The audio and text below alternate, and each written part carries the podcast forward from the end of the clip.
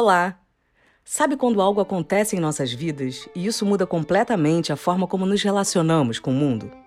Bem, o bate-papo da vez é com o escritor Rafael Galo sobre o seu novo livro Dor Fantasma, publicado pela Biblioteca Azul e vencedor do Prêmio José Saramago de 2022. O livro nos ajuda a pensar sobre como resistir às mudanças pode ser algo ainda mais difícil. Indo direto ao ponto, nas palavras do autor, Dor Fantasma é um romance sobre um pianista, um concertista de música clássica, o Rômulo Castelo, e ele é uma figura muito preocupada com o desempenho, com a excelência. Ele só acredita que as pessoas devem sempre buscar a perfeição, e claro, ele também.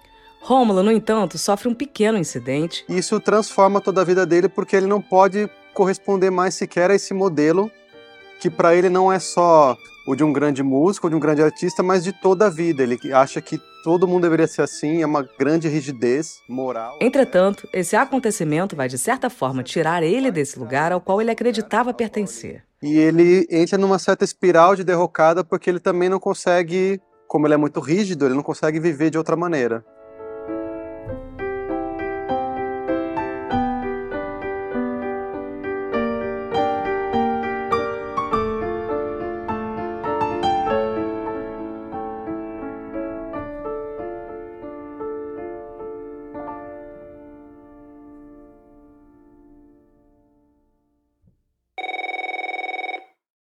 Bom, eu me formei em música, né? Minha faculdade foi de música de composição e regência, e eu trabalhei com música durante algum tempo, hoje já não trabalho mais. Mas assim, além de um ofício, de um estudo, a música sempre esteve muito presente na minha vida e continua muito presente hoje, claro, mais como um hobby ou como escuta mesmo. Eu ouço música quase o tempo inteiro. E aí, principalmente acho que nessa época da faculdade, que eu lidei mais com esse universo da música clássica, que não é exatamente o meu universo, eu vim mais da música popular, mas eu vi que poderia existir essa essa rigidez mesmo e essa esse, essa grande valorização das tradições, o que por um lado é muito salutar, né, e pode ser muito interessante, pode ter gente muito, né, legal e interessante com esse pensamento, mas também pode possibilitar que algumas pessoas se tornem conservadoras demais, rígidas demais, e até numa visão de que existe um certo e um errado na música. Né? Eu cruzei com alguns professores na faculdade, por exemplo, que se comportavam dessa maneira. E que, em geral, não, não era somente dentro da música, era um comportamento generalizado, era um modo de se relacionar com tudo na vida.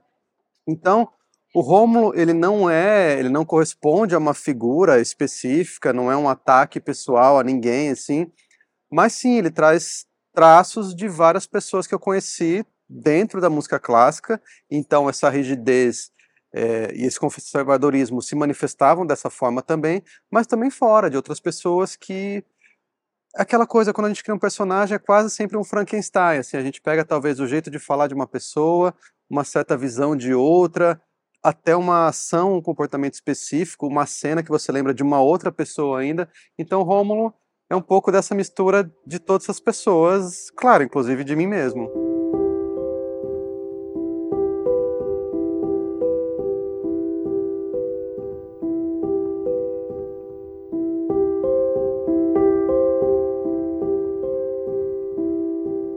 Essa questão do poder me interessava muito, era um dos temas do livro, com certeza. E porque o Rômulo, ele é um pequeno tirano, né? Então me interessava também inclusive representar essa tragédia típica dos tiranos, né, que a gente acaba vendo mais quando eles se tornam governantes, né, quando eles têm um poder público realmente na mão, que altera toda a sociedade, que em geral leva eles a um isolamento e a uma derrocada no final, né, quase sempre é assim, mas há muitos pequenos tiranos, com seus pequenos poderes, de certa forma, vamos dizer, nos governos onde eles podem, né, professores tiranos, que dentro de uma sala de aula é, são autoritários em relação aos alunos, pais tiranos que são autoritários em relação aos filhos, ou outras muitas relações possíveis. Isso me interessava muito como tema e eu acho que o Rômulo tem isso, né? Ele é um tirano tanto dentro da família dele, quanto na, na faculdade, com o papel de professor, quanto com em relação ao, ao status que ele tem como pianista, como intérprete, como ele é muito bom no que ele faz, acaba que as pessoas o respeitam. Né? Então também me interessava essa figura que tem alguns poderes, mas que fundamenta toda a vida dele nesses poderes e todo o restante da vida é muito falho, na verdade, é arruinado. Então o que acontece quando a gente tira esse suporte do poder dele, né?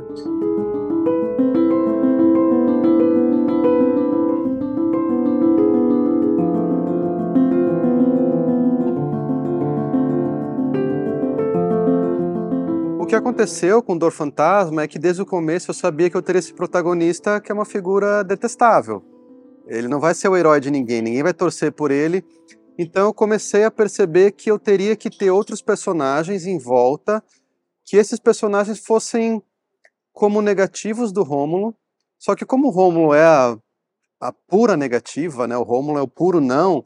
Esses personagens são como se fossem o sim da história, aquele sim que insiste ao redor dele, né, tenta trazê-lo para outras situações, até porque poderia ser uma resolução para ele, uma superação para ele, mas como ele rechaça todo mundo, isso acaba sendo sempre uma fricção. Mas eu sabia que esses personagens teriam essa importância de serem a luz do, da história quando o protagonista é somente sombra, não é?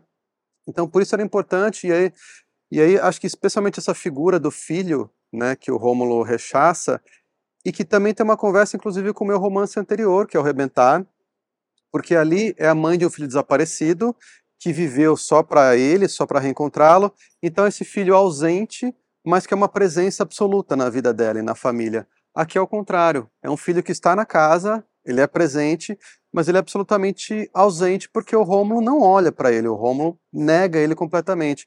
Então me interessava também esses jogos, essas tensões que eu sabia que esses personagens coadjuvantes que iam dar na história, quase como se, se invertesse um pouco a relação centro e periferia, para que os personagens da periferia que dissessem quase assim, olha, a história poderia ter ido por aqui, mas o Rômulo fica negando e fica na espiral dele, né?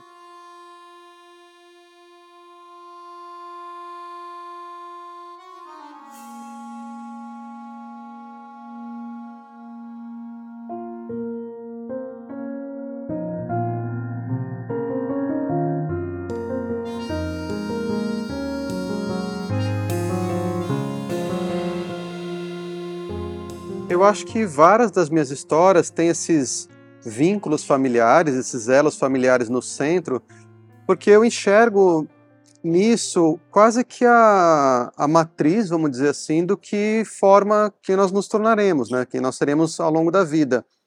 Até na visão macropolítica, nas inclinações é, sociais, né, que muitas vezes a gente, bom, é para o lado mais progressista, mais conservador, mais de esquerda, mais direita, mais ligado ao capitalismo, ao comunismo, é, são questões, claro, macro, né, mais amplas, mas eu acho que muitas delas nascem de um ímpeto ou de uma raiz que muitas vezes tem a ver com os nossos afetos primeiros, né? Eu acho que o ser humano é um ser que depende da vinculação para a sobrevivência, né? Desde o começo, se se não tiver ninguém que olha para a gente e fala eu preciso cuidar dessa criatura, a gente morre, ninguém consegue. Nós não somos um animal que consegue nascer já, né, sair para o mundo. Então acho que isso fica muito marcado em nós, no sentido de que a gente vai passar o resto da vida, eu acho, toda a vida, querendo essas vinculações, querendo essas seguranças, porque no fundo a gente sabe que a gente depende delas. E eu acredito que até as outras visões de mundo, como a gente se relaciona de novo com a política, com as outras pessoas ou com as ideias, é, passa por aí também, né? Eu acredito que em geral, se, se uma pessoa tem uma personalidade mais rebelde, por exemplo, contra o poder, contra o status quo, quer mudar as coisas, pode ser ou é muito provável que o status quo dentro da família dela, do micro-universo dela, não fosse favorável a ela. Se fosse muito favorável a ela, talvez ela se tornasse uma pessoa que defende mais que os valores continuem, que o status quo se preserve. Então isso me fascina muito, claro, até para minha história pessoal também, mas eu acho que são temas que provavelmente vão sempre permear as minhas histórias em algum grau, desde o livro de contos, né, Réveillon e Outros Dias, passando pelo Rebentar, até agora o Dor Fantasma, assim, que eu acredito, inclusive, que esses dois romances formam uma espécie de par, de díptico, né, eu tenho dito que é como se o Rebentar fosse o livro da mãe, e agora o Dor Fantasma é o livro do pai, né, não da minha mãe e do meu pai, mas, assim, da maternidade da paternidade pelo menos no padrão vigente do status quo e que eu quero colocar um pouco em atrito. Eu não escrevo a minha própria vida, nem eu mesmo como personagem, porque eu acho que seria chatésimo, né? Mas enfim, os meus dramas, as minhas perdas, os meus fantasmas, para usar uma palavra do título aí, é, sim, eles estão nas minhas histórias e eu acho que cada história é um pouco uma maneira de lidar com esse fantasma, assim, de entrar num certo embate com ele, que talvez na literatura eu sinta que, enfim, eu tenho um pouco mais de capacidade ali para para vencê-lo do que muitas vezes na vida, que às vezes a gente fica impotente, né, diante dos nossos próprios fantasmas. Então, sim, tem bastante. Não é nada muito específico, assim, de dizer, olha, o incidente do Rômulo tem a ver com um tal incidente meu necessariamente. Tem alguma relação, mas eu nunca tive, por exemplo, alguma espécie de enfim, de dano físico que fosse significativo a ponto de falar assim, não, eu quero falar sobre dano físico. Muitas vezes o dano físico é uma maneira de falar de uma outra ferida, talvez psicológica, talvez afetiva, mas sim, né, sempre é alguma coisa que eu estou falando um pouco de mim ali.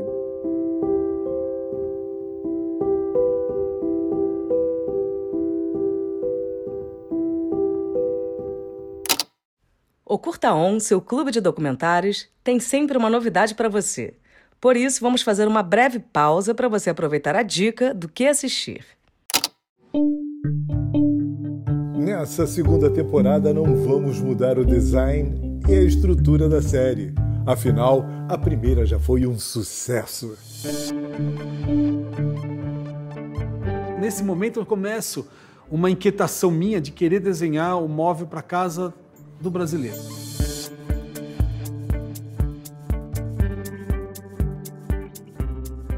Preciso de coisas que que eu tenha raiva de não ter feito. Eu queria levar comigo a Bahia, eu queria explicar para o mundo o que era a Bahia e levei J. Cunha comigo.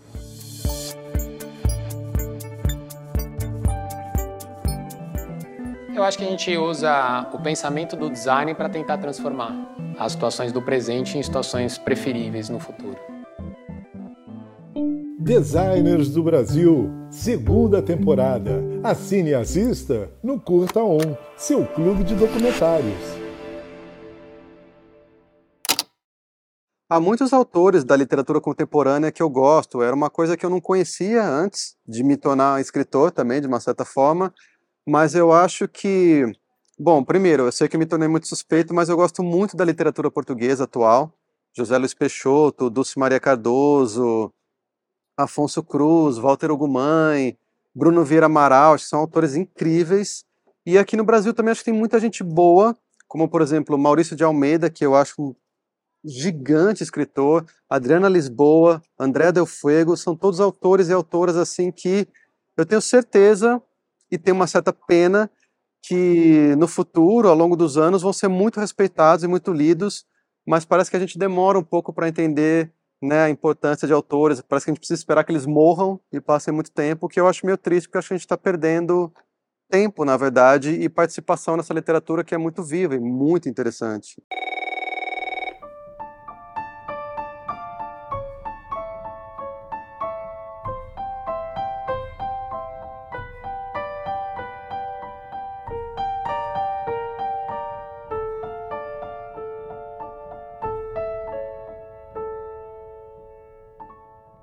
O episódio de hoje faz parte da parceria cultural entre o canal Curta e a Livraria da Travessa.